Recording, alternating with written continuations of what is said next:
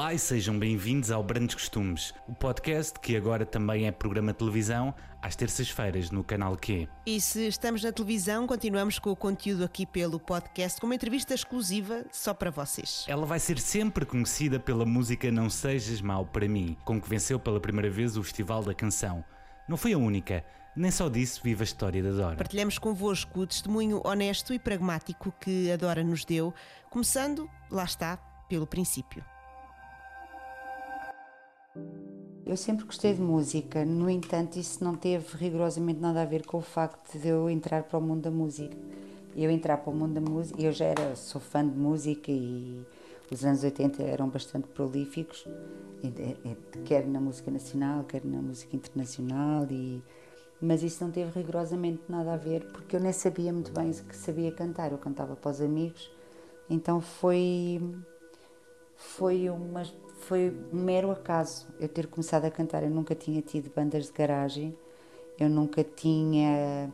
Eu queria ser bailarina, eu sempre fiz esforços no sentido de ser bailarina. Eu tentei ir para o conservatório, mas tive alguma oposição parental e, enfim, era o que eu queria, era ser bailarina. E não teve muito a ver com isso, teve, foi um mero acaso eu ter começado a cantar. Não foi por me inspirar especialmente em ninguém, eu sou da geração do Fama.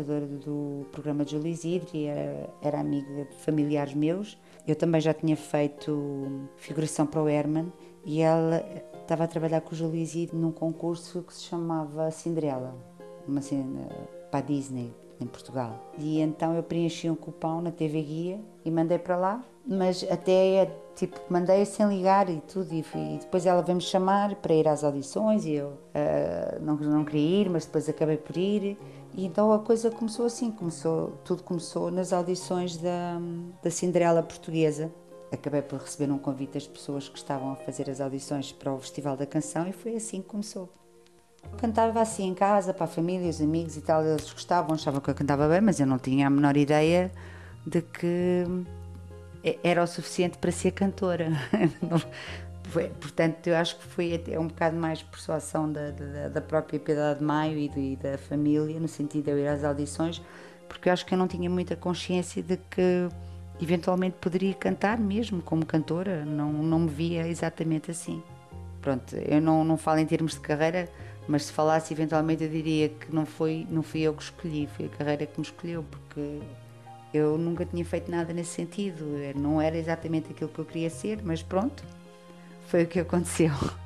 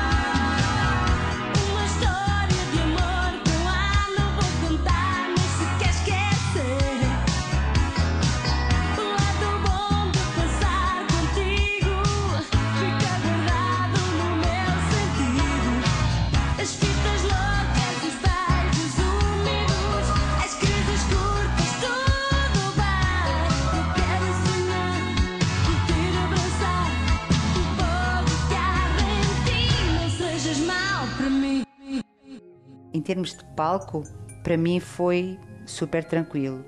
Eu, desde sempre, tenho um relacionamento com o palco muito.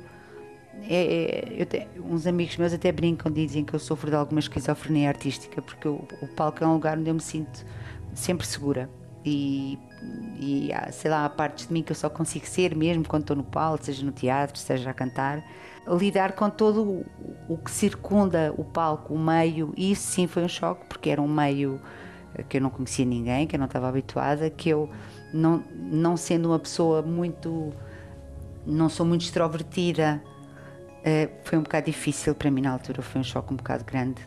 Não o palco em si, porque o palco era o meu safe place, era o meu lugar confortável, mas tudo à volta da, do, do, do, meio e do, do, que circundava os festivais e o meu musical na altura, isso sim foi um choque para mim, foi uma grande mudança na minha vida. Isso foi um choque. Eu era muito jovem, não, é? não tinha a menor eh, nem maturidade nem preparação para isso. Portanto, eu não tinha muita facilidade em. Eu era extremamente tímida, ainda hoje sou bastante, e não tinha muita facilidade em ir falar, então para mim foi uma transição um bocado difícil e estar ao pé dos artistas que eu já era fã, era uma coisa assim que parecia.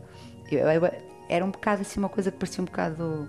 Eu estava completamente inconsciente, assim, era uma coisa meio um sonho, uma coisa gira que me tinha acontecido. E eu acho que eu, a primeira vez que eu pisei o palco com o público mesmo ao vivo foi no Festival da Eurovisão em 86, em Bergen, porque o festival cá foi feito para júri, portanto não havia público. E e eu não tive medo nenhum. Tudo o resto à volta para mim era uma dificuldade terrível, porque eu tinha que falar com as pessoas e tinha que dar entrevistas e tinha que não sei o quê. E isso sim era muito difícil. O resto era super tranquilo e a parte de ver os artistas que eu gostava era, era sem dúvida para mim uma emoção enorme. É, eles, eles faziam eventos exatamente para isso, para haver um intercâmbio e contactos e uma série de coisas e para mim era extremamente divertido porque imagine, na terra dos vikings, com 19 anos, um monte de gente eh, diferente. Eu tinha viajado pela primeira vez esse ano, tinha saído de Portugal pela primeira vez esse ano, portanto era tudo novo. Foi assim um evento inesquecível, como há de imaginar. Bergen foi um evento inesquecível e rodeada de pessoas que eu gostava e que eu confiava e pronto, que eram meus amigos e eram os meus produtores e enfim, foi muito bom, foi inesquecível 86, sem dúvida. O festival tinha aquela coisa da sobriedade e tal, e, e eu tinha 19 anos, portanto não fazia muito sentido, e nós queríamos. Eh, o estilista que me vestia, que era chamava-se Ventura Abel, ele morava em Londres, tinha estudado na St. Martins e fazia parte daquela um, elite vanguardista da época do, de ouro do bairro alto e do frágil, dessas coisas. Então eles, e, e, eles queriam fazer uma queriam fazer um visual mais vanguardista, diferente, mais jovem, mais assim mais inovador e quebrar um bocado até dentro do próprio espírito da canção aquela sobriedade dos saltos altos e do vestido que já tinha sido quebrada anteriormente também por outras pessoas, mas de uma forma mais vincada. Eu sou da geração da Madonna, dos tutus, das botas, dessas coisas. E então nós queríamos fazer uma coisa realmente diferente. Queríamos fazer aparecer de uma forma realmente diferente. E como era uma época, eu acho que os anos 80 foi uma década em que uh, se quebraram muitas fronteiras e se desbravaram muitas coisas, eu acho que o visual estava perfeitamente inserido nesse contexto. E depois no Festival da Eurovisão, que, que as pessoas. Primeiro, eu acho graça que, tipo, eu lembro-me inclusive, o nosso querido Fialho Gouveia quando, quando apresentou, disse que não gostava muito do visual e tal, mas passados dois anos, toda, todas as miúdas da minha idade e, e eu e hoje em dia tenho feedback de pessoas dessa altura que os perfilhos fez, fizeram uma coleção inspirada na, no meu visual e foi muito difícil ao princípio, foi muito difícil, sofri imensas críticas, mas passado dois anos toda a gente toda a gente usava botas e, saias de folhas e tutus e blusões de cabedal e essas coisas, enfim, pronto. É, foi, foi exatamente isso. Os anos 80, eu acho que era aquele visual insolente e, e, e rebelde, sei lá. É, foi, era divertido, basicamente.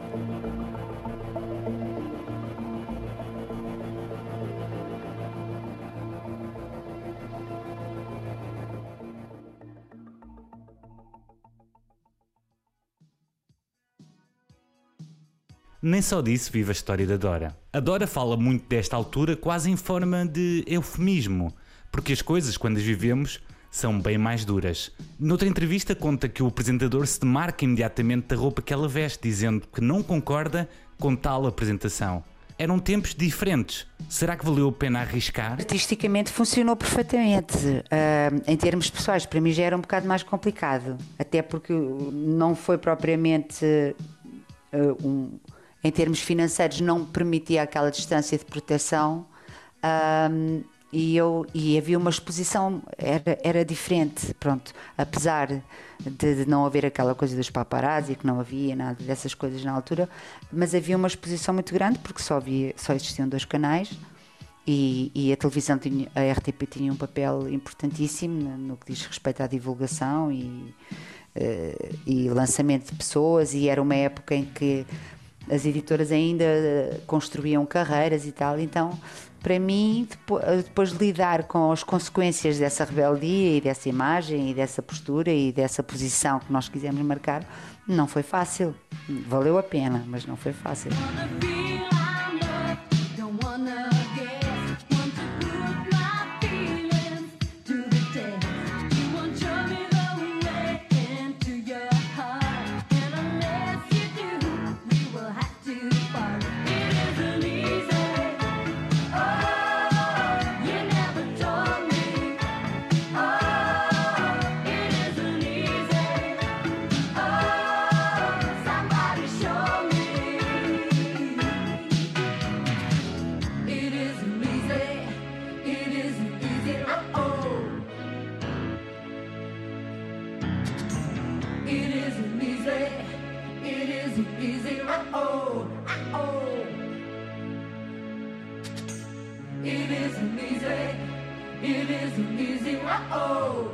Outra coisa que ficou de referir foi que havia aqui um single estranhamente em inglês. Se calhar hoje em dia não associamos a Dora a música cantada noutra língua, mas ela existe. No mesmo ano em que vai ao Festival da Canção, lançou Easy, que acabamos de ouvir. Tínhamos uma coprodução com uma produtora inglesa e há um folclore, que eu não sei se é verdade ou não, sinceramente a esta altura já não sei, da possibilidade de um contrato com a CBS inglesa a Sony inglesa, que depois a CBS tornou-se a Sony, que eu era da Sony, e depois tornei-me da Sony portuguesa. E havia uma coprodução e havia realmente uma possibilidade de. Aliás, os discos foram editados em Inglaterra também, havia uma coprodução na altura, que depois acabou por ser interrompida, mas havia sim essa possibilidade e era nesse sentido, que também era uma coisa extremamente um bocado criticada, mas que na altura nós apostávamos nisso. Na interna... Porquê que Portugal não podia ter cantores que fossem conhecidos internacionalmente e, e realmente havia essa possibilidade. Depois acabou por não, não se concretizar, mas, eh, mas sim, era nesse sentido.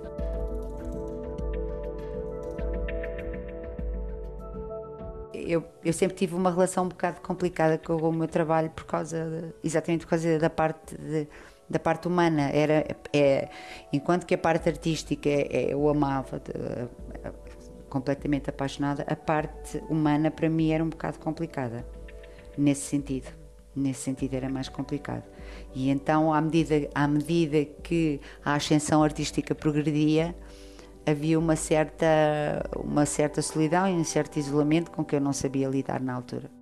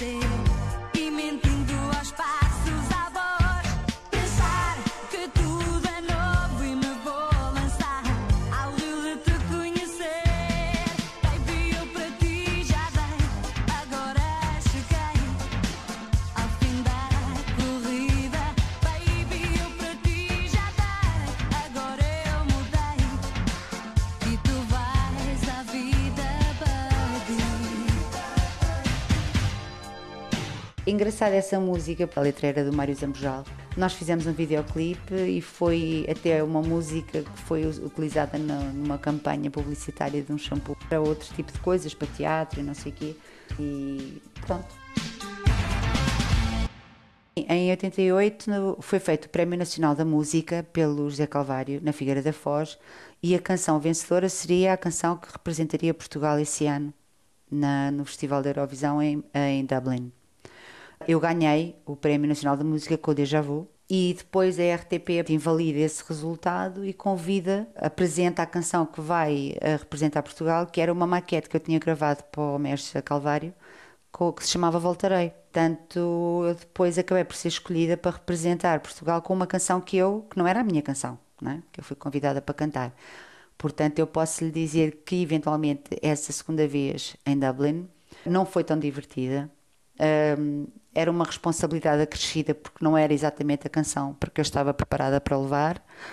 Mas pronto, foi uma tarefa que eu levei a cabo o melhor que eu consegui na altura. Não, não era aquela música que eu ia preparada para defender.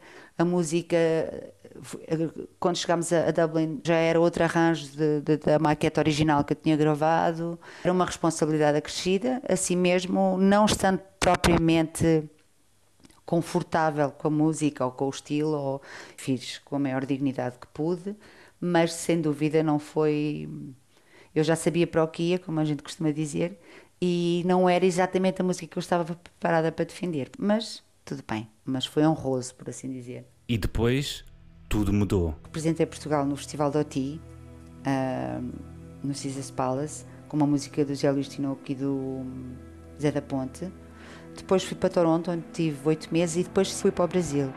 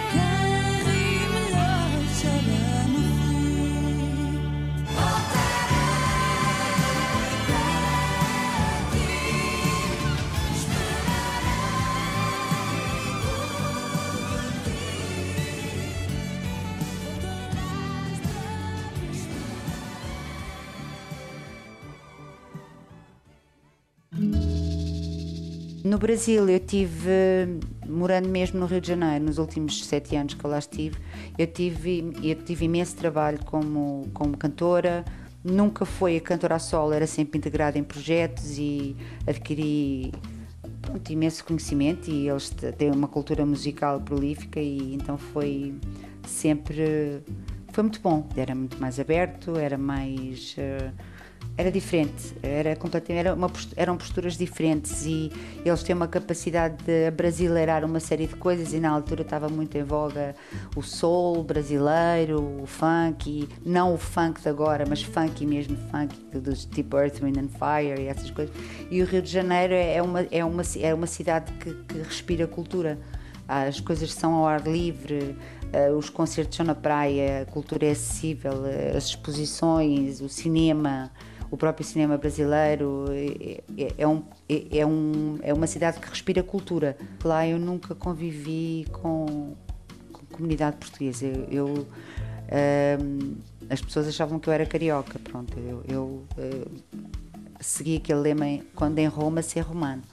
E então, um, tanto que eu quando voltei para Portugal eu, em 2000, eu voltei em 2000, em 2001 comecei a trabalhar no casino com uma banda, no Casino Estoril, e trouxe muita música brasileira que na altura não conheciam, porque as pessoas só, aqui só conheciam o axé e havia toda uma geração de, de, de música pop brasileira, muito interessante e muito giro. Eu, de alguma forma também transportei isso uh, para o repertório que eu fazia na altura e a forma de estar em palco, acabam sempre por ser influências que, que são boas, não é? Que são, no meu caso, foram ótimas. Quando voltei para Portugal foi, foi, foi um choque e, e o ambiente artístico do, do, do casino era completamente diferente. Também, por um lado, eu não me tinha apercebido ainda do impacto. Eu nunca tive muito bem a noção do impacto que eu tinha tido na altura e, e até algum prestígio que eu ainda tinha. Mas voltar foi difícil e, e foi uma longa caminhada até voltar eh, com períodos melhores e períodos piores, até voltar uh, pronto, a ter um papel mais ativo no que diz respeito a, a, a, gravar, por exemplo, só voltei a gravar uma música que foi para uma novela da TVI.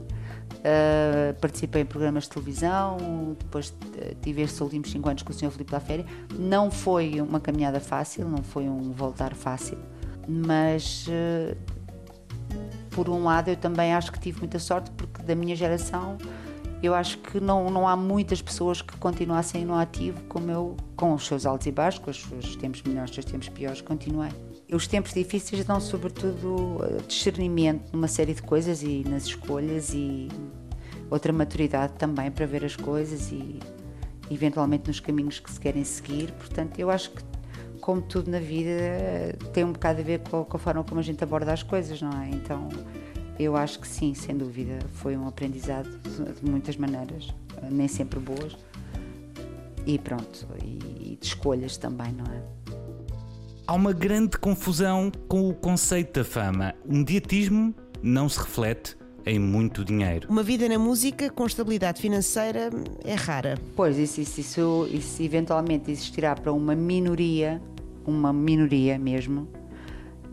Um, mas de facto não. É, é, pelo contrário, e, e, eu não falo apenas por mim, falo por muitos colegas meus, é, porque as pessoas dizem, ah, ganham dinheiro e tal, mas nós podemos passar depois seis meses sem trabalho, ou um ano sem trabalho, então é muito complicado é, sobreviver é, da vida artística apenas aqui em Portugal, a não ser que se tenha um suporte financeiro, familiar ou enfim, de outro, de outro tipo qualquer é muito complicado e as pessoas têm uma ideia um bocado errónea porque há, há, um, há um, certo glamour em volta das entrevistas ou dos eventos que as pessoas aparecem com vestidos que, que, que são emprestados e com e, pronto porque o glamour faz parte do folclore desse meio mas que não corresponde toda à verdade e que eu acho que esta pandemia veio expor uma coisa que a gente já sabia é que a classe artística não é todo protegida uh, não, é, não tem qualquer tipo de privilégios ou de apoios ou de ajudas, salvo uma pequena elite.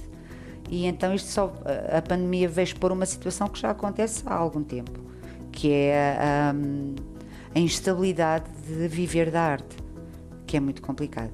Eu acho que hoje, eu acho que hoje em dia também há um bocado uma distorção daquilo do conceito do que é ser uma figura pública. Uh, eu acho que o público deve ser realmente o trabalho e há um consumo quase perverso da vida privada e eu não, não sou pessoa, eu não exponho a minha vida de, privada, não, eu não vou a, a, programas de televisão se eu não tenho nada para dizer ou se não há um assunto ou se não tenho um trabalho para mostrar. Portanto, eu não, não sou muito disponível nesse sentido porque hum, eu continuo com a ideia de que a ideia de figura pública é o que é público é o meu trabalho, não a minha vida pessoal ou o que eventualmente pode circundar. E nesse aspecto, numa época em que se vive justamente de, de, desse tipo de coisas, é, é, não é propriamente uma coisa a meu favor, não.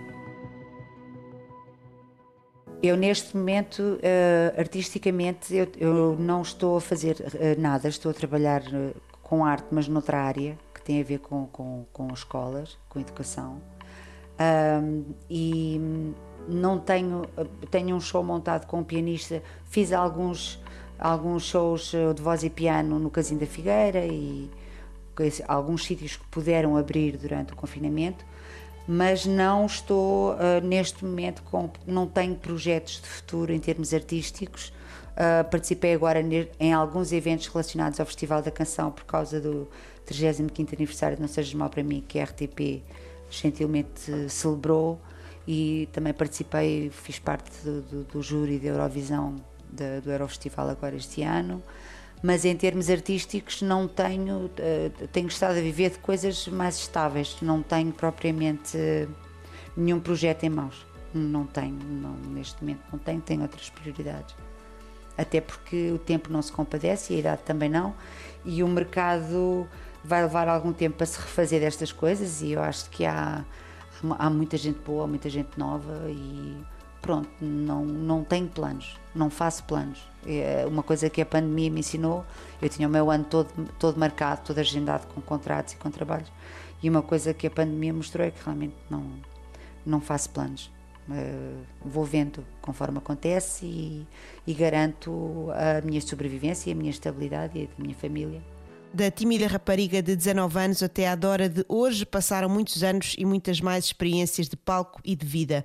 Será que esse lado introvertido ficou lá dentro? Eu aprendi a lidar melhor com as coisas, de uma forma, porque a idade também traz isso, não é? E a experiência.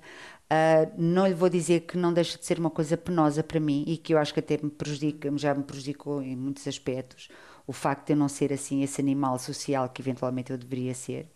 A timidez continua, está um bocadinho mais disfarçada de prudência, por assim dizer mas eh, já consigo, já consigo, pronto, já não é uma coisa paralisante como era, não é? Eu já consigo eventualmente gerir as coisas de uma forma diferente. A Dora continua e a obra fica. Sobretudo quando falamos da canção Não Sejas Mal para mim. Sim, sem dúvida, e, e, e para algum espanto meu até, de, de, de, gerações que eventualmente nem eram nascidas nessa altura. E isso é muito gratificante, e eu acho que na altura eu não tinha e não tive a noção, né, a dimensão de, de, do quanto aquilo marcou as pessoas e para mim é extremamente gratificante esta altura da minha vida ver que realmente pronto, deixei uma marca numa coisa que eu considero um evento importante da música portuguesa, que é o Festival da Canção e o Festival da Eurovisão, que é um evento maior ainda. Tenho alunos que têm 8, 7 anos, 9, que os pais me conhecem e que, que me mostraram a eles e que uh, querem ouvir as minhas músicas e que acham muita graça eu ser cantora e ser professora também. E eu ensaio peças, fazemos aulas de canto e, e é engraçado porque é uma geração que tem idade para, eventualmente para serem meus netos, não é? Por assim dizer. Portanto, é isso, a música acaba por vencer um bocado essa coisa que é o tempo, não é? Até determinada altura, eventualmente.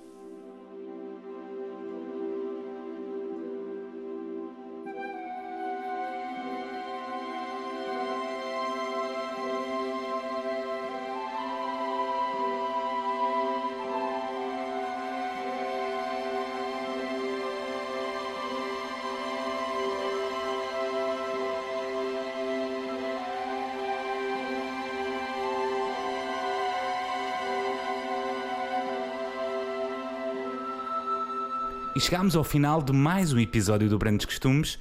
É bom estar de volta ao podcast. É verdade, convém dizer que a Dora tem trabalhado com Filipe Laferi nos últimos anos e também dá aulas. Deste lado, resta-nos relembrar que, para além do podcast, pela internet há muito conteúdo de Brandos Costumes, vídeos em que explicamos coisas, as ilustrações da Angelina Velosa e muito mais para descobrir em brandoscostumes.pt. E na televisão, no canal Q, terças-feiras pelas 22h30. Até ao próximo episódio não se esqueçam de ser altamente